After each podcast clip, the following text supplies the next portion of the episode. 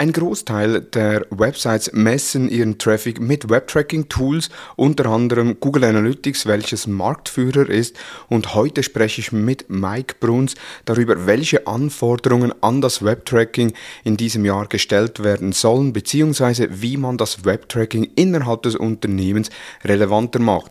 Denn Webtracking selbst liefert uns sehr viele Daten, die Unternehmen aber noch nicht vollumfänglich nutzen. Mit Mike Bruns habe ich darüber gesprochen, wie wir die Daten nutzen können, welche Schritte es braucht, welche organisatorischen Anpassungen es in einem Unternehmen braucht, um die Daten für Entscheidungen heranziehen zu können. Viel Spaß bei der Episode.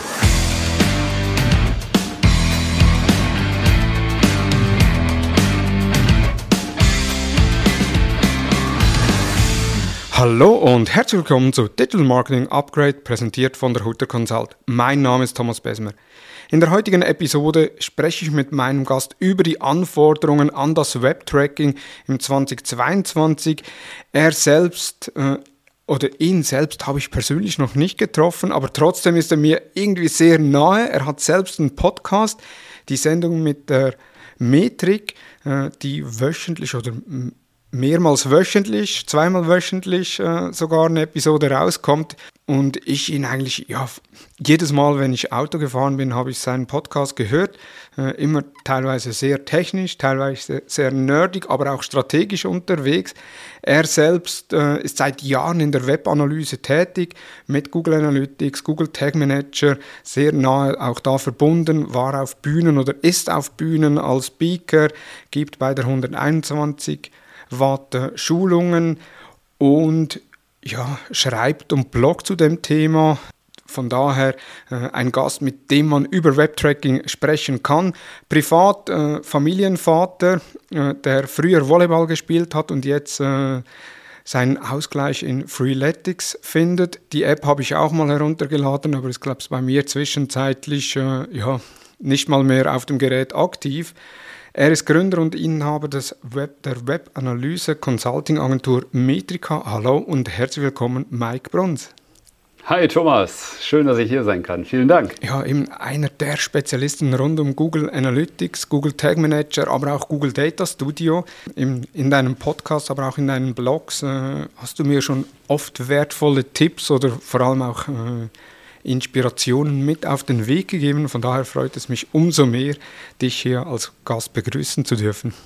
Ja, das ist schön. Also ich, das ist ja genau das, weshalb ich angetreten bin irgendwann, nämlich Menschen und Unternehmen einfach mit dem Thema weiterzuhelfen.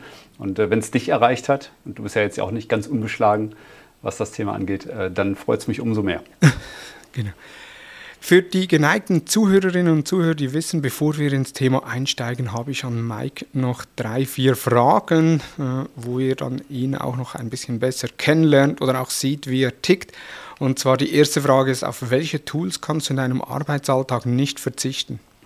Ja, äh, natürlich Google Analytics, das ist einfach das Tool, mit dem wir im Wesentlichen arbeiten. Ähm, aber das ist jetzt natürlich nur, ich sag mal, an der Front. Ähm, auch den Google Tag Manager möchte ich nicht missen in meiner täglichen Arbeit. Das ist jetzt, wie gesagt, die fachbezogene Information. Da gibt es natürlich noch ganz viele Tools, die wir im Hintergrund so im Agenturalltag einfach benutzen und die uns einfach weiterhelfen. Vielleicht ist ja auch da der ein oder andere Tipp dabei, den Menschen vielleicht noch nicht gehört haben. Also wir schwören zum Beispiel auf das Tool Notion, Notion ja. geschrieben. Ja.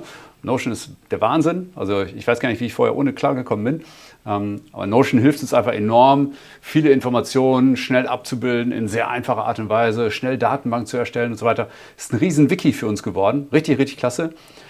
Und unser Projektmanagement-Tool Monday nutzen wir eben sehr, sehr intensiv. Und ansonsten bin ich halt wirklich auch stark mit der Google-Welt verheiratet. Ne? Das ganze Google Workspace ist, ist unser Ding. Da sind wir zu Hause. Im Notion höre ich immer wieder, selbst noch nie ausprobiert, aber ja, äh, muss ich ja. jetzt da, ähm, unbedingt dann mal äh, starten. Geht auf jeden Fall auch kostenfrei, glaube ich, los. Also wir haben natürlich einen Bezahlaccount, aber äh, man kann kostenfrei schon recht viele Inhalte machen. Und man ist verblüfft, wie schnell und einfach man Informationen ablegen kann und miteinander verknüpfen kann. Das ist wirklich Drag and Drop und Clicky Bunty, ohne zu bunt zu sein. Ne? Also, es ist, das, also uns macht das unfassbar Spaß, in Notion Informationen hinzulegen. Mhm. Und wenn du auf einem Magazincover erscheinen könntest, auf welchem Magazin möchtest du auf dem Cover sein? Ähm, äh, die ehrliche Antwort, nein, nein, jetzt, also ich würde mich freuen, wenn ich mal auf, auf einem größeren Wirtschaftsmagazin vielleicht in Deutschland ähm, zu sehen wäre. Das würde mich mal interessieren. Also gar nicht so was, was das Thema Web Analytics angeht, sondern einfach nur, wie Unternehmensführung gut gelingen kann oder wie, wie man auch Unternehmen größer machen kann. Das würde mich mal interessieren. Also zum Beispiel Impulse oder, oder Horizont vielleicht. Ähm, das sind Magazine, wo ich sage, ja, das, das würde mich mal reizen. Das ist gar nicht immer so dieses fachbezogene und Google Analytics bezogene, sondern ich bin natürlich auch Unternehmer und wenn ich da eine gute Rolle spiele und anderen ermögliche, zum Beispiel mit meinem Unternehmen gute Sachen zu machen, dann würde ich das auch unternehmerisch irgendwie toll finden. Also das finde ich ganz spannend. Und wenn du jetzt morgen im Lotto eine Million Euro gewinnen würdest, was würdest du damit machen? Dann habe ich offensichtlich viel Glück im Leben. Mm. und ich würde versuchen, aus der Glücksschiene einfach rauszukommen und es sinnvoll zu investieren. Ne? Das macht für mich immer am meisten Sinn. Natürlich in das eigene Unternehmen, um einfach vielleicht noch mehr Unternehmen auf der anderen Seite helfen zu können, vielleicht auch in Mitarbeiter noch weiter zu investieren, einfach denen hier ein, ein gutes Zuhause zu geben, was äh, mit einer tollen Arbeit an tollen Kunden, das, das ist genau mein Ding.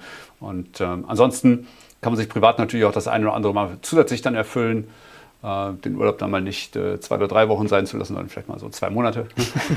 so, also solche Dinge kann man ja dann auch mal machen. Wobei es mir als Unternehmer auch schwerfällt, mein, mein Unternehmen einfach mal zwei Monate sein zu lassen, mhm. ehrlicherweise. Dann die letzte Frage, du sagtest ja, du kommst eher von der Google-Welt. Google hat es bis jetzt ja noch nicht wirklich geschafft, ein soziales Netzwerk äh, zu etablieren, außer wenn man YouTube äh, dazu zählt. Äh, aber auf welchen sozialen Netzwerken bist du aktiv oder am aktivsten? Also ich bin aktuell auf LinkedIn recht naja, aktiv, würde ich, ja, so, so, so, ein Hybrid ist das. Ne? Manchmal bin ich aktiv, manchmal nicht. Ja, das hängt immer so ein bisschen davon ab, was gerade zu sagen ist oder ob ich irgendwas zu melden habe. Ähm, ich kommentiere und like natürlich durchaus, auch wenn es mir so im, im, Stream vorbeifliegt. Ansonsten bei Instagram bin ich aber auch eher passiv mittlerweile. Früher war ich wesentlich häufiger noch dort, habe auch viel Stories gemacht und, und so weiter. Das hat ein bisschen nachgelassen, ein bisschen meiner fehlenden Zeit geschuldet.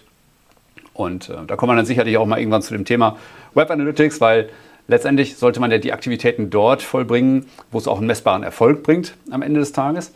Und ja, Instagram hat zum Beispiel nicht den Erfolg gebracht, den ich mir damals so gewünscht hatte. Möglicherweise habe ich es auch einfach in, im unternehmerischen Sinne falsch gemacht. Äh, vielleicht habe ich auch andere Erwartungen gehabt und äh, deswegen hat das vielleicht irgendwann auch einfach nachgelassen. Und ich glaube, das ist bei vielen so, die dann feststellen, das, was man so tut in Social Media, das sollte letztendlich auch irgendwo, wenn man es unternehmerisch betreibt, einem wirtschaftlichen Zweck irgendwo dienen. Und wenn der irgendwann nicht mehr erfüllt sein wird, dann muss man sich überlegen, ist das das passende Netzwerk oder kann es woanders weitergehen?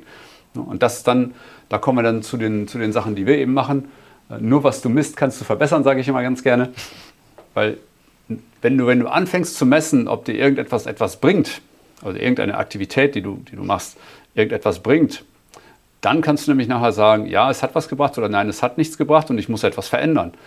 Und das ist eben auch Kern unserer Aufgabe, so als Unternehmen Metrika, eben dafür zu sorgen, dass Unternehmen anfangen zu messen und ähm, eben etwas besser zu machen. Perfekt, das ist auch direkter Einstieg ins Thema und zwar eben das Thema Webtracking, Webtracking und Anforderungen an die Webanalyse.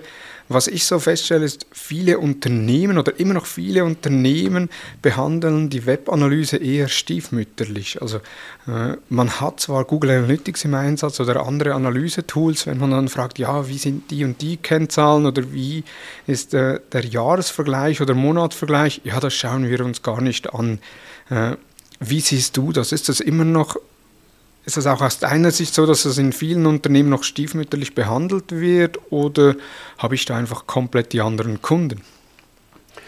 Ich glaube, es liegt im Wesentlichen daran, dass viele Unternehmen nicht wissen, was sie mit den Zahlen anfangen sollen, weil natürlich erschlägt dann diese, diese Wucht an Daten, die durch eine Standardinstallation von Analytics ja schon auf einen zukommt. Ne? Das ist ganz gleich, ob man die alte Universal Analytics Version oder jetzt das neue Google Analytics 4 installiert hat. Erstmal ist da eine relativ hohe Hürde durch die Masse. Ähm, die zweite Hürde ist dann das Verständnis für die Zahlen zu haben ne? und äh, zu verstehen, wie werden diese Zahlen denn erhoben und was steckt denn hinter einem Nutzer, was ist denn eine Sitzung, was ist Engagement hm, oder wie wird die Zeit auf einer Seite gemessen, wie, was ist eine Conversion, wie kann ich die definieren und so weiter. Da stecken also auch Dinge dann dahinter, die man nicht sofort begreift und wo man in der Regel auch ein bisschen Unterstützung von außen braucht oder auch mal ein bisschen mehr Unterstützung, um daraus was Sinnvolles zu machen. Und dann hapert es eben ganz oft an einer Sache, die Unternehmen einfach nach wie vor nicht verstehen. Das ist wirklich der aller, allergrößte Teil der Unternehmen. Ein Tool macht keine Analyse. Die wenigsten Tools machen Analysen. So, die Analyse findet zwischen den Ohren statt. Das bedeutet, man kann nicht ein Tool installieren und hoffen, dass es nachher sagt, was man morgen in seinem Marketing zu ändern hat. Das passiert einfach nicht. Denn dazu braucht es etwas anderes. Dazu braucht es unternehmerische Ziele, unternehmerische Visionen. Ähm, da muss man Zielwerte auch definieren, was man denn überhaupt erreichen will. Und da muss man sich selber erstmal auf den Weg machen. Äh, mit viel Kreativität auch äh, an solche Sachen herangehen und etwas verändern auf der Website. Und dann kann man nachher messen, ob das, was man getan hat, gut oder schlecht war. Und dann kann man das auch mit den Metriken verbinden. Und dann plötzlich sagen einem die Zahlen auch lustigerweise etwas. Denn wenn man einfach nur denkt, dass eine Zahl irgendwie von sich aus schon definiert, ob sie gut oder schlecht ist, dann hat man verloren. Das ja. tut sie nämlich nicht. ist ja auch das Thema so Benchmarks. Äh, ich werde immer wieder gefragt, ja, was ist so eine gute Verweildauer auf der Website oder eine Absprungsrate auf der Website oder auch ein Traffic Share von Direct zu SEO, also zu organischem Traffic, zu Paid Traffic etc. Das sind ja alles Fragen, die kann man so per se nicht beantworten. Absolut, genau. Und das liegt eben daran, dass viele dieser Metriken, die wir, nach denen wir gefragt werden, in der Regel nichts mit einem besseren Erfolg des Unternehmens zu tun haben. Also mir ist immer herzlich egal, wie lange die Leute auf unserer Seite sind. Mir ist wesentlich wichtiger, ob sie ihr Ziel erreicht haben. Und da muss man eben hinterfragen. Zum einen strategisch schon, wofür baue ich meine Website eigentlich? Mache ich das so aus Entertainment-Gründen? Will ich die Leute wirklich zehn Minuten bei mir beschäftigen? Oder will ich ihnen einfach in einer Minute sagen, wo es lang geht und was sie bitte zu tun haben, damit es für sie vorwärts geht? Und es geht einfach nicht darum, ob eine oder zehn Minuten. Das ist einfach am Ende des Tages nicht entscheidend. Also wichtig ist halt, dass der Nutzer, der bei uns gewesen ist, entweder sein eigenes Ziel oder am besten noch unser Ziel erfüllt hat. Idealerweise gibt es ein Match dazwischen. Jetzt, wie gehst du bei Unternehmen vor, die ihr betreut? Also die auf dich zukommen und sagen, hey Mike, wir brauchen da Unterstützung äh, rund um, Web, um, die Webanalyse oder wir haben Google Analytics im Einsatz, aber wir sind noch nicht zufrieden, was wir da äh, rauslesen können. Mhm. Ähm, das passiert ja in, sehr häufig sogar, ähm, weil die wenigsten Unternehmen nutzen es irgendwie wirklich produktiv. Ne? Weil oftmals kein Team da ist, weil, weil die eierlegende Wollmilchsau dort alles machen muss und so weiter. Ähm, da gibt es also verschiedene Gründe, warum man dann erstmal nicht von sich aus schon weitergekommen ist. Der, der, wesentliche Grund dahinter ist aber, wie wir dann auch mit den Unternehmen vorgehen, wir sprechen mit denen erstmal darüber, wo sie denn hinwollen. Ne? Das ist, eigentlich ist das schon eher Unternehmensberatung als, als strategische Web Analytics Beratung. Ne? Ähm, und diese Unternehmensberatung, die wir am Anfang eben sehr, sehr stark durchführen, die führt eben dazu, dass wir klar messbare Ziele am Ende des Tages durch unseren Prozess einfach haben. Also wir definieren mit den Kunden zusammen deren wichtigste Kennzahlen. Ne? Und das sind dann eben nicht die Verweildauer zum Beispiel. Hm? Ähm, und wir gehen da sehr, sehr rigide vor. Wir zwingen die Unternehmen quasi durch diesen Prozess zu gehen. Ähm, aber das macht in der Regel auch total viel Sinn, weil wir eben erst dann, wenn wir das definiert haben, sagen können, was wollen wir denn überhaupt messen. Ne? Also wenn die Unternehmen erstmal sagen, jetzt mal losgelöst von irgendeinem Tool, losgelöst von Google Analytics, von, von was auch immer, ja, was ist das, was Sie erreichen wollen? Weil wenn Sie das erstmal für sich definiert haben, Tool los, dann können wir sagen, okay, Google Analytics kann das überhaupt messen.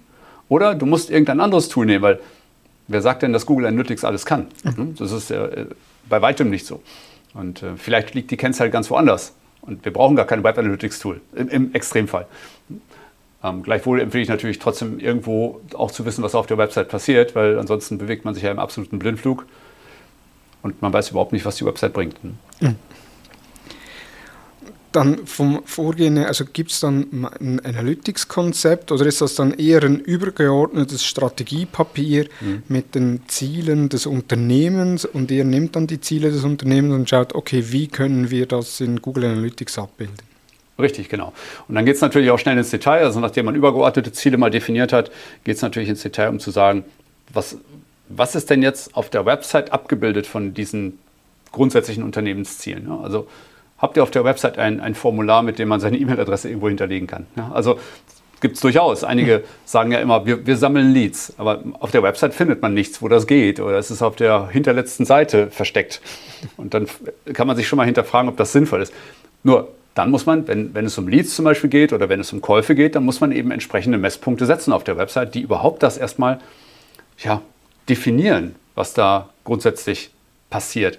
Und dann geht es natürlich auch darum zu schauen, okay, nach diesen großen Makrozielen, was sind denn auch Zwischenziele? Was sind denn Dinge, die äh, ebenfalls wichtig sind auf dem Weg zur, zur größeren Conversion, also auf dem Weg zum Kauf beispielsweise. Was, was passiert dann in der Zwischenzeit? Was sind die Messpunkte, die dafür relevant sind, um später sagen zu können, da und da können wir ansetzen und den Prozess für den Nutzer verbessern oder bessere Produkte generieren oder was auch immer. Hm. Und das definieren wir dann vernünftig in einem Tracking-Konzept mit dem Kunden zusammen und dann wird implementiert. Parallel wird der Kunde sehr schlau gemacht, was das Thema Marketing angeht, was das Thema Web Analytics an sich angeht. Weil es muss ja letztendlich aus den Daten dann was folgen. Das geht am besten, wenn man die Tools verstanden hat und die Zahlen, die da drin stehen. Und dann geht es eben darum, was mache ich denn morgen auf der Website besser. Mhm. Und auch das ist natürlich ein sehr breites Thema. Da geht es um Conversion-Optimierung, da geht es um UX, da geht es um Hypothesen aufstellen und so weiter und so fort. Ja, das sind alles Themen, die dann in der Folge eben passieren. Und diese Schritte muss man durchlaufen, um erfolgreich Web Analytics zu machen oder überhaupt erfolgreich Online-Marketing behaupte ich auch zu machen. Wie gesagt, nur was man misst, kann man eben verbessern, ne? weil ansonsten ist es ja keine aktive Verbesserung, sondern eher ein Zufallsprinzip. Und dem wollen wir eigentlich eher entgegenwirken. Also weg von nur Bauchgefühl hin zu Daten unterstützt, das Ganze aufzubauen. Jetzt, du sagtest auch eben, äh, Google Analytics ist ja nicht per se ein, ein, Tool, das Analysen macht, sondern die Analysen werden ja zwischen den Ohren äh, durchgeführt, also von der Person selbst. Welche Anforderungen muss heute eine Person in einem Unternehmen mitbringen, die für die Webanalyse zuständig ist? Das ist eine super Frage, weil das ist, glaube ich, noch nicht wirklich komplett durchdrungen, äh, das Thema, weil es ist so vielschichtig. Und es hängt sicherlich auch ein bisschen von der eigenen Position im Unternehmen ab, was man jetzt tut. Es gibt ja sogenannte Technical Marketer, die, die sich zum Beispiel verstärkt um den Aufbau von Tracking kümmern, um die Pflege von Datenqualität und so weiter. Ja, überhaupt irgendwas verpixeln zum Beispiel. Ja, Menschen, die häufig eine sehr starke technische Komponente haben, die zum Gesamtkonzept auf jeden Fall immer dazugehört. Man sollte der Technik nicht Feind sein, sage ich mal. Ja, also man sollte sie im Groben verstehen mindestens. Ja. Dann finde ich es aber in, mindestens genauso wichtig für jemanden, der sag mal, jetzt nicht so ein 20-Mann-Team um sich hat, ähm, dass man auch Marketing an sich versteht. Also wie, was bewegt Menschen, wie kann man Menschen mit bestimmten Nachrichten und Messages irgendwie erreichen? Ja? Ähm, über welche Kanäle verfügt ein Unternehmen? Welche werden bespielt? Welche können bespielt werden? Und wie wirken die zusammen? Ja, weil das ist ja, wir haben jetzt nicht mehr 1990, wo ein Kanal alleine reicht, um, um einen Riesenerfolg zu machen, sondern Menschen sind, sind auf verschiedenen Geräten unterwegs, mit, sind auf verschiedenen Kanälen unterwegs, in Social Media, in der Google-Suche, sind dort auch über Anzeigen zu finden, ähm, benutzen selbst in Social Media diverse Plattformen wie kann das ganze Game gespielt werden für ein Unternehmen? Ja, ähm, das ist ein sehr strategischer Ansatz, den wir da oft fahren, aber auch ein sehr straighter Ansatz, den wir häufig eben bedienen. Und da helfen den Unternehmen eben ein bisschen, bisschen mehr Sicht zu bekommen. Also, dass, dass also ein Marketer, der mit Webanalyse zu tun hat, auch Marketing können sollte, setze ich einfach mal voraus. Und dann aber auch das Thema, wie kann ich etwas verbessern? Also das Thema Conversion-Optimierung finde ich ist ein sehr, sehr, sehr wichtiges und oftmals immer noch unterschätztes Thema. Und eben dabei helfen wir, dass die Marketer die richtigen Dinge nachher tun können und nicht, ich sag mal, nur noch, nur noch auf Sicht fahren. Bei der Webanalyse ist ja so ähnlich wie damals auch äh, im Social Media, als das aufgekommen ist. Ja, der, äh, der Praktikant oder die studentische Aushilfe, die kann das dann machen. Äh, sehe ich immer noch sehr oft, dass in Unternehmen, das heißt ja, das hat da, da der Praktikant unter sich, äh, der kennt die Zahlen, schreibe ihm eine E-Mail, er sendet dir eine Auswertung. Mhm. Der Fehler ist ja schon, dass nicht der Praktikant definieren darf, was was wichtig ist und was nicht. Das muss, das, sowas muss tatsächlich, also ich will nicht sagen exakt top-down definiert werden, aber am Ende sollten die Entscheider im Unternehmen, wer auch immer das ist und wie viele auch immer das sein sollen, definieren, was für sie wichtig ist. Ja? Natürlich ist das Team gefragt dabei, äh, das zu validieren. Also man kann nicht jetzt einfach nur als CEO sagen, so, wir gucken jetzt nur nach dem und dem. Und auf der Ebene drunter zum Beispiel versteht keiner, was diese Kennzahl bedeutet. Ich finde es immer wichtig, dass man Kennzahlen wählt, die jedem im Prozess etwas sagen, die also auch ermöglichen, dass jemand überhaupt in die Optimierung gehen kann, weil er versteht, was denn verbessert werden soll. Hm? Ähm, und komplett virtuelle Kennzahlen sind da oft sehr, sehr schwer. Also sowas wie ein sowas wie ein EBIT zum Beispiel. Ja, das lässt sich einfach, das versteht nicht jeder im Unternehmen. Ne? So, dann weiß man am Ende des Tages auch nicht, was soll ich denn jetzt auf der Website tun, um den EBIT zu steigern? Ne? Also man muss das dann schon, man muss das dann schon ein bisschen herunterbrechen auf, und man muss es vor allen Dingen erklären und kommunizieren, was nötig ist. Und wenn man das schafft, wenn man es schafft, gute Kennzahlen zu finden für, für die Menschen im Unternehmen, die verständlich sind und die man mit einem, mit einem klaren Ziel auch formulieren kann, dann ist das sehr gut, weil dann können die Menschen anfangen, Lösungen zu suchen, um dieses Ziel zu erreichen. Hm. Es ist aber oftmals so, äh, dass in Unternehmen dann die Aussage kommt, ja, den Webanalyse-Daten äh, vertraue ich nicht zu 100 Prozent, weil bei uns im CRM-Tool oder im ERP-Tool haben wir ganz andere Daten als äh, in Google Analytics. Ja, das ist leider so und das wird sich auch nicht ändern. Das liegt an so vielen Dingen mittlerweile, äh, die kann man schon fast gar nicht mehr alle aufzählen. Ne? Also äh, ein sehr prominentes Beispiel begegnet uns eigentlich auf jeder Website, das ist dann das Concept Management, ja, also ein Cookie-Banner, das uns entgegenfliegt und äh, wo dann abgefragt wird, ob man denn dem Tracking zustimmt oder nicht. So, das ist schon mal das erste Hindernis. Wenn man da nicht zustimmt, gibt es keine Daten. So, so, sollte es zumindest sein, wenn man das ehrbar betreibt, das, das Business. ähm, es gibt auch Gegenbeispiele dazu. Ja. Aber das ist das erste Hindernis. Dann gibt es natürlich Browserhersteller, die mit Datenschutzmaßnahmen ähm, dem Nutzer Vorschläge machen, sage ich jetzt mal vorsichtig formuliert, äh, Vorschläge machen, wie, äh, wie streng Datenschutz denn zu sehen sein sollte. Das gleiche passiert mit Geräten. Ja, wir denken an an Apple-Geräte, die mit Betriebssystem-Updates dann plötzlich sehr stark restriktiv arbeiten mit Tracking-Daten. Ja, also denken wir ans iOS 14.5 Update, hm, wo plötzlich äh, ein sehr deutlicher Graben aufgetan wurde im Tracking, ja, wo wir also jetzt mitunter teilweise im Blindflug unterwegs sind, was bestimmte Geräte angeht. Ja, weil einfach per se Trackings blockiert werden. Und das betrifft ja nicht nur Web Analytics-Daten auf, auf der Website selber, sondern eben beispielsweise auch Facebook. Und andere äh, Kanäle, die auf Tracking-Daten grundsätzlich angewiesen sind, um zum Beispiel Anzeigenoptimierung zu, vorzunehmen. Jetzt sind wir bereits im Thema Datenschutz bzw. eben äh, iOS 14.5 äh, Update. Du sagst es eben auch, die Auswirkungen bei Google Analytics waren enorm. Äh, also heißt das einfach auf einzelnen Geräten, also eher Apple-Geräten oder ist da ähnlich wie bei Facebook, dass dann Google Analytics gesagt hat, okay, die Regeln gelten direkt für alle, unter, äh, für alle äh, Geräteanbieter? Naja, man merkt natürlich erstmal,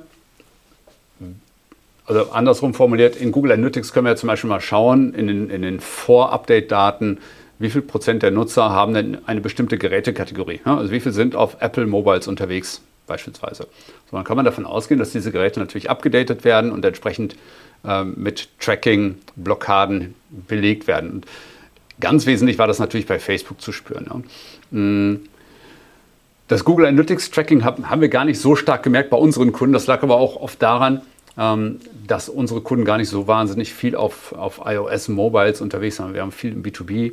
Mm. Natürlich haben wir auch B2C-Kunden, die, die, im Shop-Bereich zu finden sind und auch sehr viele Daten haben, wo wir natürlich schon gemerkt haben, dass, dass das ein bisschen runtergegangen ist, das Ganze. Ja. Äh, wie viel das genau ist, ist immer schwer zu sagen, weil wir wissen ja nicht, was wir nicht wissen. Ja. Wenn, nämlich nicht wenn nämlich nicht getrackt wird, äh, dann fällt es uns natürlich auch schwer zu sagen, was entgeht uns denn tatsächlich auch. Ne? Und das, äh, das ist auch ein bisschen Sisyphus-Arbeit und manchmal aber auch so die Frage, was machen wir denn jetzt, wenn wir es wissen? Ne? Ändern wir irgendwas? Und das ist leider das Problem. Uns, uns gehen einfach Daten verloren durch Gegenmaßnahmen, will ich jetzt mal so sagen, im Browser, beim Nutzer selber, der sich Adblocker installiert, durch das Consent Management, und so weiter und so fort. Und das Katz-und-Maus-Spiel ist ja noch nicht am Ende, ne, sondern es geht ja, das Interesse der Unternehmen ist natürlich, wir brauchen Daten, um besser zu werden, ja, zumindest wenn man es sinnvoll betreiben will. Und auf der anderen Seite ist der Nutzer, der sagt, nee, ich will aber meine Daten nicht hergeben. Also dieses Tauziehen, das nimmt ja nicht jetzt plötzlich ein Ende. Ne? So, das wird also immer weitergehen. Selbst wenn es jetzt vielleicht noch bessere Möglichkeiten gibt, um noch wieder ein paar Daten mehr rauszuholen, können wir gleich mal sicherlich über das Thema serverseitiges Tracking sprechen und so weiter. Aber, oder auch Cookie-less Tracking, was du ja eben erwähnt hattest. Ne? Ähm, aber damit ist das Spiel ja noch nicht am Ende. Ne? Das wird ja weitergehen. Ne? Genau. Eben, du hast es angesprochen, Cookie-less Tracking, das kommt ja immer näher. Äh, Google mit Google Chrome hat jetzt gesagt, glaube Ende 2023 ist es dann soweit, äh, dass da keine Cookie-Daten mehr äh, übermittelt werden, also dass man dann wirklich ein cookiefreie, ins cookiefreie Datentracking kommt. Also das heißt, die Wiedererkennung von äh, bestehenden Besuchern wird eigentlich komplett unterbunden. Ja und nein. Hm? Äh, über Cookies wird es restriktiver behandelt und im Wesentlichen geht es natürlich um Drittanbieter-Cookies, ne? also Third-Party-Cookies, die also nicht durch die Website selber gesetzt werden, sondern eben durch zum Beispiel Werbeanbieter auf der Website. Ja? Also wenn du jetzt auf irgendeiner Newsseite unterwegs bist, wirst du das kennen. Natürlich an der Seite sind irgendwelche Werbebanner eingebunden und natürlich haben diese Interessen oder diese Werbeplattformen auf der anderen Seite ein Interesse daran zu erfahren, wer ist denn jetzt hier auf dieser Seite? Kennen wir diese Person schon? Und selbst wenn es nur eine anonymisierte ID ist, ist das ja erstmal eine Verknüpfung von Daten, zum Beispiel über verschiedene Plattformen hinweg. Das ist ja mit Drittanbieter-Cookies eben möglich. Und dem soll erstmal Einhalt geboten werden. Ob First-Party-Cookies davon jetzt final irgendwann betroffen sein werden, weiß ich nicht. Wage ich ein bisschen zu bezweifeln, weil Cookies sind nach wie vor ein essentieller Bestandteil. Mhm. Unter anderem, um zum Beispiel auch so Login-Daten beispielsweise abzulegen ähm, im Speicher des Browsers ja, und das, das irgendwie auch verfügbar zu machen. Gleichwohl ist es natürlich schwierig, auch Nutzern gegenüber immer wieder Cookies zu verteidigen, wenn sie immer wieder mit was Bösem ähm, gekoppelt werden in der Meinung der Menschen. genau. Jetzt Server-Side-Tracking im, im Facebook-Universum schon ein Riesenthema. Äh, Google ist ja da auch sehr stark dran. Einerseits gibt es ja jetzt auch äh, Google Tag Manager mit dem serverseitigen Tracking oder ich weiß gar nicht, wie der genau heißt. Ja, Google Tag Manager Server-Side, glaubst du? Richtig, serverseitiger Google Tag Manager ist das, mhm. genau. Was sind da die Vorteile äh, jetzt, bereits jetzt gegenüber der bestehenden Lösung? Ja, also dafür muss man nochmal verstehen, wie funktioniert denn ein clientseitiges Tracking. Also was ist überhaupt Client und Server? Also der Server liefert Daten an unseren Browser und der Browser wird gemeinhin als Client, also der Empfänger quasi von Daten, ähm, erstmal bezeichnet. Und was ja aktuell im Tracking im Wesentlichen passiert ist ja, dass der Browser selber durch ein Skript, das heruntergeladen wird, zum Beispiel das Google Analytics Tracking Script, anfängt Daten zu sammeln. Also was ist das hier für ein Browser? Ähm, ähm, keine Ahnung, wie ist die Bildschirmauflösung? Welche Sprache hat der Browser eingestellt? Welche Seite besucht er hier gerade? Welcher Seitentitel liegt hier vor und so weiter? Er sammelt also Daten zu dem aktuellen Besuch, der gerade getätigt wird und schickt die dann an Google Analytics. Und dabei wird das relativ ungefiltert passieren. Ne? Das heißt, ähm, das Analytics-Skript sagt, so, das will ich haben und dann wird das rübergegeben. Man kann das mit Hilfe des Google Tag Managers schon ein bisschen, also mit Hilfe des sogenannten clientseitigen Google Tag Managers, ähm, schon ein bisschen redigieren, sag ich mal. Man kann also Dinge dort schon verändern und sagen, naja, bestimmte Informationen sollen so oder so rübergehen. Das stimmt. Gleichwohl bleibt es erstmal so eine mehr oder weniger automatische Lösung. So, was macht jetzt ein serverseitiger Tag Manager? Der liegt eben nicht direkt im Browser, deswegen er liegt auf dem Server. Und jetzt schickt der Browser des Nutzers erstmal Daten gar nicht an Analytics zum Beispiel direkt oder an Google Ads oder an Facebook, sondern erstmal an den eigenen Server, wo unser serverseitiger Tag Manager eben liegt. Und dort haben wir jetzt einen großen, großen Vorteil. Wir können nämlich die Daten nehmen, die jetzt vom Browser des Nutzers kommen, und wir können sie theoretisch dort verändern. Ja, also wir können auch Dinge löschen, die da vielleicht nicht reingehören. Also wir können zum Beispiel auch die IP-Adresse, die ja sonst relativ normal an Google Analytics übermittelt wird, die können wir dort einfach mehr oder weniger wegmachen. Ja? Sodass also zum Beispiel die IP-Adresse des Nutzers rausfallen kann, wenn wir den Google Tag Manager serverseitig benutzen und das bevor dieser Treffer an Analytics geschickt wird. Ja? Das ist also zum Beispiel eine Möglichkeit, da den Datenschutz etwas besser durchzusetzen, weil natürlich auch wir ein Interesse grundsätzlich daran haben, sowas zu tun. Ähm, dem Datenschutz eben auch Genüge zu tun. Das ist ja auch wichtig, ja, um auch Vertrauen beim Nutzer am Ende des Tages wieder zu bekommen. Ähm, also das ist eine Möglichkeit, die ein serverseitiger Tag Manager hat. Und ein weiterer Vorteil ist, dass nämlich beispielsweise Cookies, die sonst durch den Browser gesetzt werden oder durch ein Skript im Browser, Beispiel das Analytics Tracking, das legt dann eben ein Cookie im Browser selber ab, das den Nutzer künftig wieder identifizieren kann. Und dieses Cookie wird eben durch ein JavaScript generiert. Und wenn wir jetzt über einen Browser wie Safari sprechen, der sagt, hey, wenn hier ein Cookie durch ein JavaScript abgelegt wird auf der Seite und vielleicht die, die URL noch bestimmte Parameter beinhaltet und so weiter, dann ist dieses Cookie mit einer sehr kleinen Laufzeit noch ausgestattet, nämlich zum Beispiel sieben Tage oder sogar nur 24 Stunden, je nachdem, wie die Konfiguration ist jetzt und was genau für eine Seite betrachtet wurde. Und das ist natürlich keine Laufzeit, um einen Nutzer wieder zu erkennen. Und wenn wir das jetzt auf dem serverseitigen Tracking machen, dann sind wir dort zum Beispiel in der Lage zu sagen, nee, es ist nicht mehr der Browser, der das Cookie setzt mit dem Skript, sondern der Tag Manager auf dem Server, der setzt jetzt dieses Cookie. Also der Server setzt ein Cookie. Und das ist im Sinne von Safari oder von Firefox ein, ein besseres Cookie, will ich es jetzt mal so nennen. Und wir können dadurch zum Beispiel längere Cookie-Laufzeiten einfach durchsetzen, ähm, was natürlich sag mal, Safari und, und Firefox vielleicht jetzt nicht gerade gut bekommt, aber was zum Beispiel eine Möglichkeit ist, das ganze Thema ein bisschen zu entschleunigen, was, was uns Datenverlust zum Beispiel äh, angeht. Und auch das sind so einige Möglichkeiten. Genau. Ne? Und auch um Attributionsmodelle besser interpretieren zu können. Genau, das ist natürlich ein Thema, das jetzt nicht für jeden und direkt am Anfang etwas, äh, etwas Wichtiges darstellt. Ich bin zum Beispiel der Meinung, Attributionsmodelle sollte man dann verstehen, wenn man verstanden hat, was man überhaupt mit Web Analytics machen kann. Und viele gehen zu früh an dieses Thema Attribution heran. Aber Attribution bedeutet ja nichts anderes, als zu sagen, gut, wir haben auf der Website fünf, sechs, sieben Kontaktpunkte durch den gleichen Nutzer. Welcher war denn jetzt ausschlaggebend, äh, dass am Ende der Nutzer gekauft hat? Oder wie verteilen wir den Wert des Kaufs denn jetzt über diese Kontaktpunkte? Ist nur der letzte Kontaktpunkt wichtig? Bekommt der die 100 Euro des Verkaufs? Oder bekommt der erste Kontaktpunkt die 100 Euro des Verkaufs? Wie wird denn das intern zwischengerechnet in einem Tool wie Analytics? Und das ist ehrlicherweise ein ziemlich äh, kompliziertes ähm, Unterfangen und auch keins, das man heute überhaupt irgendwie vollständig abbilden könnte, weil dafür gibt es einfach zu viele Kontaktpunkte auf zu vielen Geräten. Wir sind ja häufig mit zwei oder drei Geräten sogar auf der gleichen Website, bevor wir irgendwas kaufen. Und diese Schnittstellen herzustellen, ist, das ist halt immer noch kein triviales Geschäft. Es geht häufig nur, wenn, wenn man Login-Daten hat, so wie Facebook zum Beispiel das hat. Das heißt, wenn Nutzer sich auf der Website aktiv anmelden und dann kann man nämlich überhaupt erstmal anfangen, diese Geräte zum Beispiel gegenseitig äh, mal abzugleichen, ob ein Nutzer über verschiedene Geräte reinkam. Und solange wir diese Hürden nicht technisch einreißen, was schon ein hoher Umfang ist, ist Attribution eigentlich oftmals kein wirklich richtig, richtig mhm. intensives Thema. Also das geräteübergreifende Tracking eben bei Facebook, Instagram möglich aufgrund der Login-Daten, bei Google ja eher beschränkt möglich. Ich glaube, das GA4 macht es schon deutlich besser als das Universal Analytics. Gefährliches Halbwissen meinerseits, äh, aber für das habe ich ja dich da. ja, also das Ansinnen von Google ist natürlich auch zu schauen, wie kann man übergreifende Daten erheben. So, das war mit Universal Analytics, mit der GA3-Version wurde das schon versucht. Das ist mit GA4 jetzt auch nicht viel, viel besser. Was GA4 besser machen möchte in Zukunft ist, ähm, es soll eben tatsächlich auch eine Vorbereitung sein auf ein Cookie-less Tracking. Das bedeutet so viel wie, naja, wenn wir keine Daten haben vom Nutzer, weil er aus irgendwelchen Gründen für uns irgendwie ausfällt, ja, weil der Browser nicht möchte und so weiter, dann ermöglicht Google Analytics oder soll ermöglichen, sogenannte modellierte Daten irgendwann dort mit reinzuspeisen. Das heißt, bei bestimmten Datenvolumen kann Google Analytics hingehen und sagen, so, ich kann mir da sowas denken, was, so, was uns da so entgangen sein könnte. Ne? Dann wird halt geguckt, was da so nachmodelliert werden kann.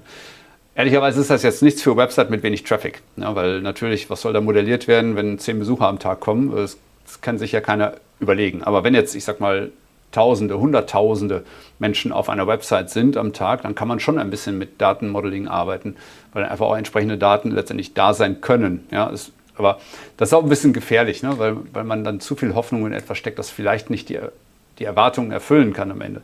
Ähm, gleichwohl bereitet sich Google Analytics 4 eben genau darauf vor, eben auf Cookie-less Tracking ähm, und eben auch durch dieses Datenmodeling dann versuchen, einige Datenlücken vielleicht zu schließen. Mhm.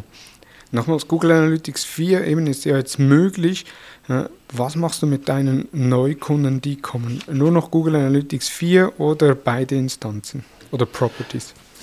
Na, es hängt ein bisschen davon ab, was A beim Kunden schon vorliegt und ähm, B, ob das, was Google Analytics 4 jetzt schon kann ähm, oder vielleicht auch, was es noch nicht kann, dem Kunden dann Genüge getan werden kann. Also, wenn man heute eine Property einrichtet, kann man sowohl eine alte Property, also eine Universal Analytics Property einrichten, als auch eine GA4 Property, so wie, so wie sie Stand der Dinge ist. Man kann auch beides parallel installieren. Das ist auch etwas, was Google lange geraten hat. Mittlerweile sagt Google aber, hey, nee, installier doch bitte die GA4 auf jeden Fall. Und ich sage, naja, aber solange GA4 nicht die Sachen kann, die wir brauchen, bringt das nichts. Dann können wir besser die alte installieren und irgendwann ein Upgrade machen. Ne? Das macht möglicherweise mehr Sinn. Also, wir reden hier über ein komplett anderes Datenmodell. Ähm, also Google Analytics 4 erhebt Daten vollständig anders als GA3 noch. Ähm, und das setzt dann einiges in Gang, was, was, die, was die Konzeption von so einem Tracking angeht. Weil wir früher, wenn wir zum Beispiel Dinge gemessen haben wie einen Buttonklick, dann konnten wir so schön drei Parameter mit da dranhängen. Ja, so die Ereigniskategorie, Ereignisaktion, Ereignislabel nannten die sich. Dann konnte man diesem Ganzen noch ein, ein Value geben, also was war mir das jetzt wert? 10 Euro vielleicht. Ja. Und natürlich konnte man auch noch ein paar sogenannte benutzerdefinierte Dimensionen oder Messwerte ergänzen. Ähm, aber das war halt viel, ja, es waren sehr, sehr flache Hierarchien, würde ich mal so sagen. Ja. Und heute ist es so, dass wenn man mit GA4 misst, man erstmal definieren muss, was will ich denn nicht nur jetzt für diesen Treffer haben, sondern was will ich denn global überhaupt haben, damit wir nicht in irgendwelche komischen Limits reinlaufen. Also heute ist alles eventbezogen, heute wird immer nur ein Ereignis gemessen.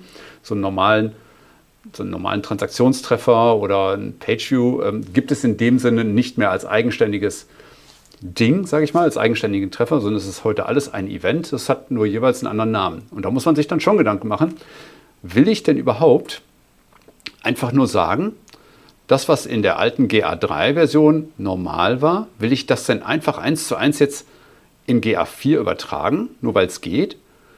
Oder will ich nicht lieber überlegen, wie kann mir GA4 denn jetzt richtig Nutzen spenden? Wie kann ich das viel, viel besser ausnutzen, als das, was in den alten Limits von Universal Analytics möglich war? Und ich bin eher Freund von zweitem. Und deswegen denke ich, wenn man auf GA4 gehen will, dann muss man das Thema neu denken. Und nicht einfach sagen, du lass mal gucken, wie wir das wie wir das, was wir in Universal Analytics jetzt haben, einfach nur stumpf in GA4 abbilden. Das ist viel zu kurz gegriffen. Also das heißt, eventbasiert jetzt in Google Analytics 3 oder eben Universal Analytics war immer das Problem bei der Standardimplementierung. Man hat einfach den, das Skript integriert, das hat die Page-Views gemessen. Wenn jetzt ein Nutzer 10 Minuten auf einer Seite war und dann abgesprungen ist, war das ein Absprung mit 0 Sekunden, sofern nicht weitere Events äh, integriert wurden. Das ist jetzt in GA4 anders. Oder ist das immer ja. noch gleich? Ja, jein. es, ist, es ist etwas anders geworden, weil es gibt die Absprungrate zum Beispiel nicht mehr. Das bedeutet also, bei GA3 wäre es so, wenn du tatsächlich, so wie du es gerade beschrieben hast, keine, also du bist auf die Seite gegangen, das war eine Interaktion. Und wenn du keine weitere Interaktion mit der Seite hattest, und das heißt eine gemessene Interaktion, dann warst du ein Abspringer. Ja? Also du bist dann von der Seite weg ohne irgendetwas zu tun und hast dementsprechend die 0 Sekunden Besuchsdauer gehabt. Analytics 4 dreht das ganze Konzept eigentlich um und sagt, wir haben keine Absprungrate, wir haben eine Engagement Rate. Hm? Und die ist von ein paar Dingen abhängig, die etwas anders definiert sind. Also zum Beispiel bist du engaged, wenn du mehr als eine Seite gesehen hast. Das entspricht noch so in etwa dem, was man in Universal Analytics hat. Ne?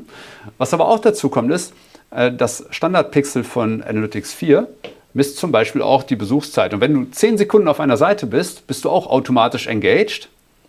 Es sei denn, du hast in der Konfiguration von Analytics diese 10 Sekunden geändert in 5 Minuten oder sowas. Ja?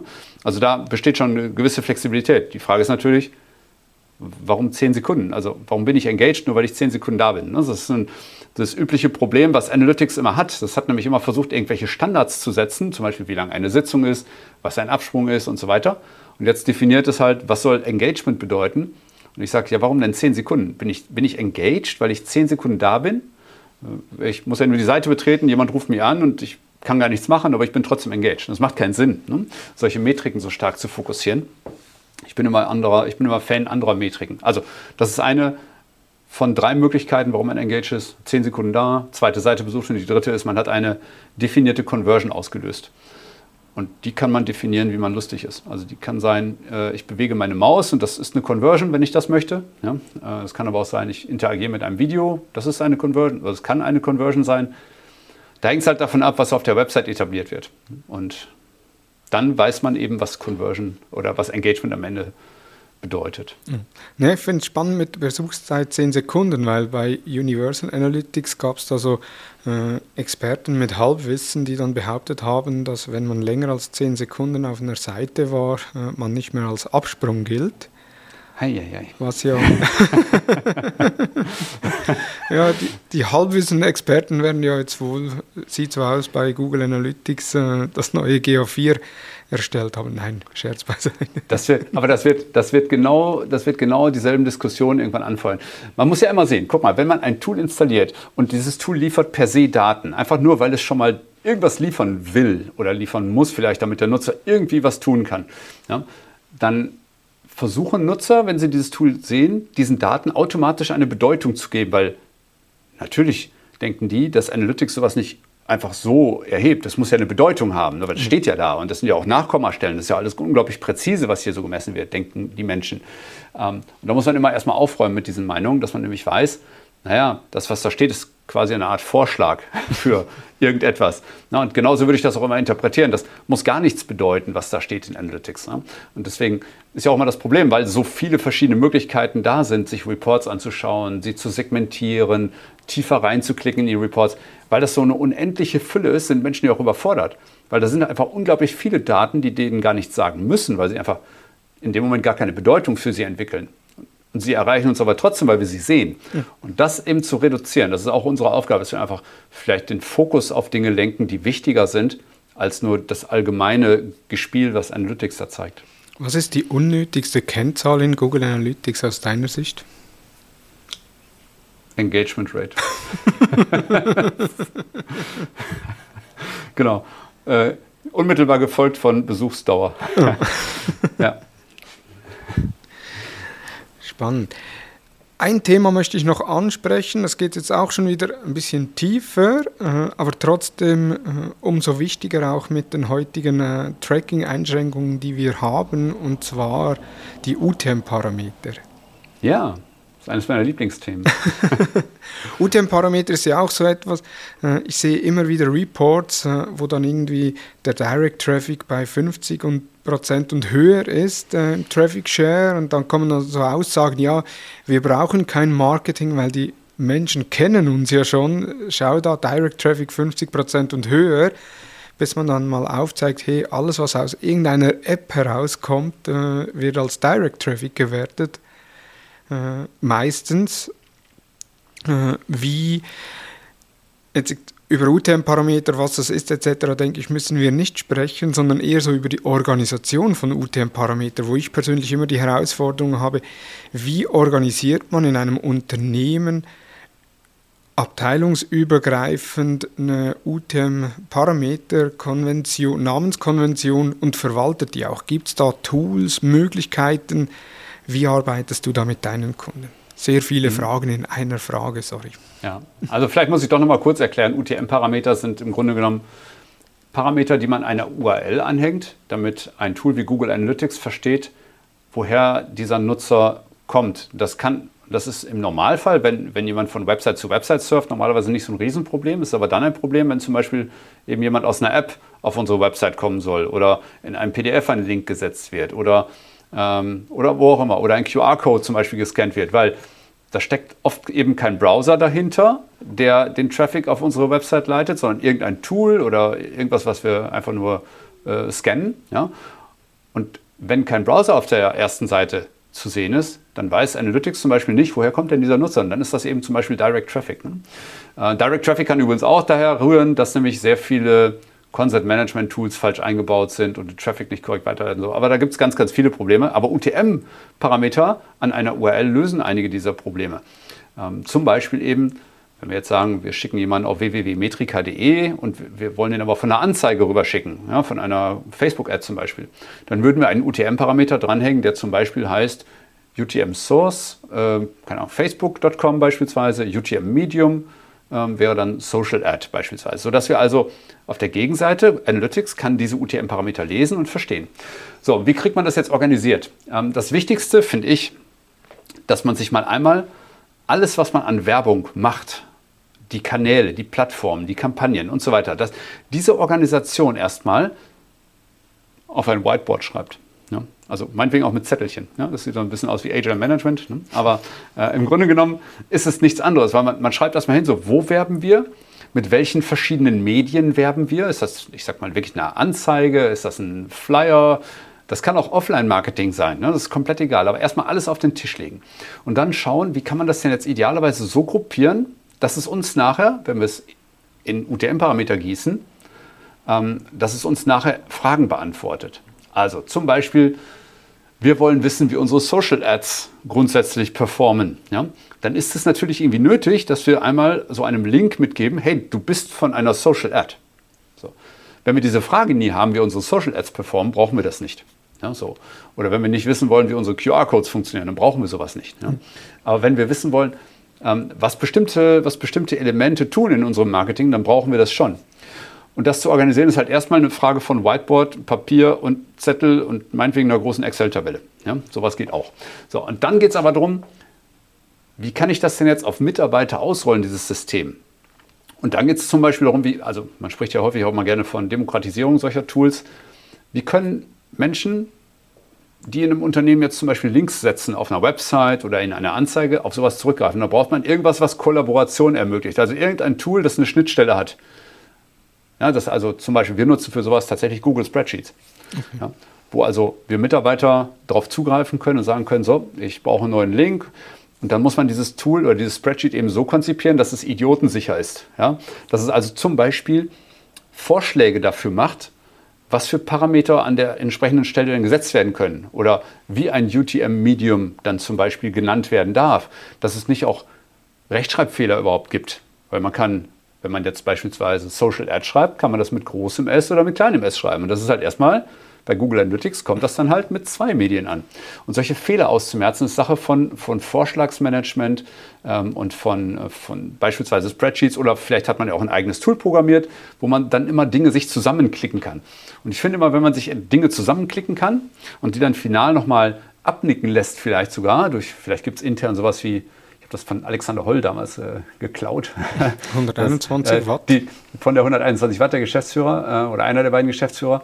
Ähm, und Alexander sagte damals, ähm, äh, man, man, braucht unbedingt einen Head of Tagging. Und äh, dem pflichte ich bei. Also es sollte jemanden im, im Unternehmen geben, der den Hut auf hat bei der Vergabe von UTM-Parametern, der dieses System quasi unter sich, unter seinen eigenen Fittichen hat. Das ist ein Thema, das wichtig ist. Äh, weil es nämlich unmittelbar auf die Datenqualität in Analytics ähm, einzahlt. Wenn da jeder machen kann, was er will, dann ist die Datenqualität in Analytics hinüber. Ne? Und da muss man immer aufpassen, dass man dieses Thema nicht unterschätzt. Du sagst es jetzt so als Tool Google Sheets. Ähm, mir ist noch nie irgendwie bei keinem Kunden, immer alle sagen, ja, Google Sheets oder äh, Office 365 mit Excel geht langsam ja auch Online-Version. Ähm, aber so ein richtiges Tool, wo das äh, zentral verwaltet wird, gibt es so. Ja, es gibt ja, ein paar kleinere, habe ich gesehen, aber ja. irgendwie sind die nir nirgends im Einsatz. Nee, äh, tatsächlich ist das immer noch ein Nischenthema, aber ich glaube, es wird von vielen unterschätzt. Ähm, Google selber bietet ja auch ein, eine Art äh, Tool dafür, nur speichert das halt nichts. Mhm. So, das heißt, wenn man da jetzt hingeht und sagt, ich habe hier eine URL und die soll vertaggt werden mit UTM-Parametern, dann geht man da eben zu Google und gibt das da ein, aber morgen weiß Google nichts mehr davon, was du gestern eingegeben hast. Und dann musst du das neu erfinden und dann erfindest du es auch neu und schreibst halt plötzlich doch Social Ad mit großem S statt mit kleinem S. Und dann hast du halt die Probleme. Also ähm, das ist immer noch nicht so stark etabliert, ne, weil Warum auch immer. Ich, ich, weiß es nicht, weil vielleicht die Bedeutung noch nicht klar ist, weil ich glaube, Menschen nicht klar ist, was Datenqualität einfach bewirken kann. Oder weil sie sich einfach darauf verlassen, dass Google dann schon irgendwie das Richtige daraus machen wird. Ne? Das ist halt leider nicht so. Also wir müssen, deswegen sagte ich auch eben mal, Mitarbeiter muss auch ein Stück weit die technische Komponente verstehen, die dahinter steckt, um bewerten zu können, ob das, was er tut, sinnvoll ist oder nicht. Also man, man muss jetzt nicht einen Browser und HTML bis zum allerletzten können, aber ein gewisses Grundverständnis muss einfach erstmal da sein. Ja. Ja, jetzt im Metrika äh, Beratungsunternehmen oder Consultingunternehmen für die Webanalyse, äh, wenn du als Zuhörerin oder Zuhörer jetzt das Gefühl bekommen hast, hm, ich möchte mehr aus Google Analytics herausholen oder wir im Unternehmen müssen mehr aus Google Analytics herausholen, dann unbedingt auf metrika.de äh, Dort äh, gibt es auch die Möglichkeit für ein unverbindliches Erstgespräch. Es gibt äh, einen großen Wissensbereich mit einem spannenden Blog oder dann eben auch der Podcast. Und da keine Scheu, ihr könnt auch Podcast-Episoden vor einem Jahr anhören. Die sind immer noch top aktuell. Also von daher äh, hört euch den Podcast von Mike Bruns an, die Sendung mit der Metrik der, am Anfang kommt dann so Ding, Ding, Ding, Ding, Ding, so Telefoneinwahl. Ähm. Wenn, ich dir, wenn ich dir nachher im Off mal erkläre, was das für eine Zeichenfolge ist. das ist das Einzige im Podcast, wo ich dann denke, ah, zum Glück ist das vorbei. ja, ich erkläre dir gleich mal, was genau dahinter steckt. Das ist eine ganz lustige Geschichte, hat mit der Entwicklung des Namens des Podcasts zu tun, weil äh, diese Tonfolge äh, hat mit dem Ursprungsnamen, den ich vorgesehen hatte für diesen Podcast zu tun. Und äh, ja, ist halt nicht der Name geworden, äh, aber sonst, sonst wäre es eine längere Tonfolge geworden. Bei die Sendung mit der Metrik wäre es mir Töne gewesen. Hm, super, dann bin ich schon gespannt drauf. Ich lasse dann den Record-Button noch, äh, noch laufen, eventuell kann man sie ja noch verwerten. Nee, super. Mike, vielen herzlichen Dank für die spannenden Ausführungen. Ich denke, äh, die Zuhörenden haben einen guten Einblick erhalten, was braucht es heutzutage, wenn man Webanalyse im Unternehmen festigen möchte. Also nicht einfach nur ein Tool integrieren und sagen, ja, wir haben jetzt Webanalyse, sondern eben einerseits eine verantwortliche Person, die auch gewisse Kenntnisse im Marketing hat, die auch gewisse Kenntnisse, ich sage jetzt mal betriebswirtschaftliche Kenntnisse hat, äh, die, ähm, die mitdenken kann, auch Daten interpretieren kann. Das ist noch sehr wichtig, weil eben Google Analytics gibt dir die Daten aus, interpretieren, ob das gut, schlecht ist, was man verbessern kann. Das ist dann die eigene Leistung, die man da äh, integrieren kann, auch wenn es oben rechts in Google Analytics den Punkt gibt, Analyse, wo dann oftmals irgendwie so Notifications angezeigt werden. Die sind schon, die sind noch sehr rudimentär und eher fragwürdig. Von daher äh, braucht es Leute, die mitdenken. Mike, vielen herzlichen Dank warst du da und äh, ja, ich freue mich auf weitere Kontakte und freue mich dann auch, wenn, wenn wir uns mal live sehen. Ja, da würde ich mich aber auch sehr freuen, Thomas. Und nochmal vielen Dank für die Einladung. Es hat mir sehr viel Spaß gemacht. Deine Fragen waren äh, sehr schön, weil ich, einfach, weil ich einfach genau die Bedürfnisse bei den Unternehmen auch immer wieder sehe, diese Fragen, die du gestellt hast, auch beantwortet zu bekommen. Und ähm, deswegen, also herzlichen Dank dafür und äh, wir sehen uns ganz sicher. Super. Vielen Dank. Hat dir die Episode gefallen? Bewerte uns auf iTunes und neu auch bei Spotify und folge uns natürlich im Podcast-Player deines Vertrauens. Feedback zur Episode gerne via Facebook, Instagram, LinkedIn oder per E-Mail an dmu.hutter-consult.com. Vielen Dank fürs Zuhören und ich freue mich, wenn du am Montag bereits wieder bei den Social Advertising News dabei bist und dir einen Überblick über die aktuellsten Entwicklungen der Social Advertising Branche nimmst bzw. anhörst. Vielen Dank fürs Zuhören, vielen Dank und tschüss.